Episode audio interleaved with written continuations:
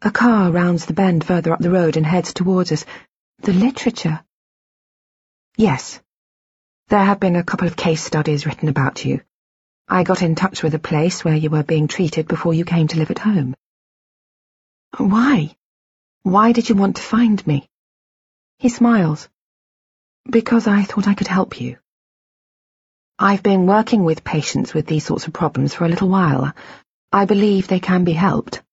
However, they require more intensive input than the usual one hour per week. I had a few ideas about how real improvements could be effected and wanted to try some of them out. He pauses. Plus, I've been writing a paper on your case. The definitive work, you might say. He begins to laugh, but cuts it short when I do not join in. He clears his throat. Your case is unusual. I believe we can discover a lot more about the way memory works than we already know. The car passes and we cross the road. I feel myself get anxious, uptight. Brain disorders, researching, tracked you down. I try to breathe, to relax, but find I cannot.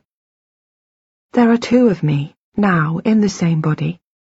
One is a 47-year-old woman, calm, polite, aware of what kind of behaviour is appropriate and what is not, and the other is in her twenties and screaming. I can't decide which is me, but the only noise I hear is that of distant traffic and the shouts of children from the park, and so I guess it must be the first.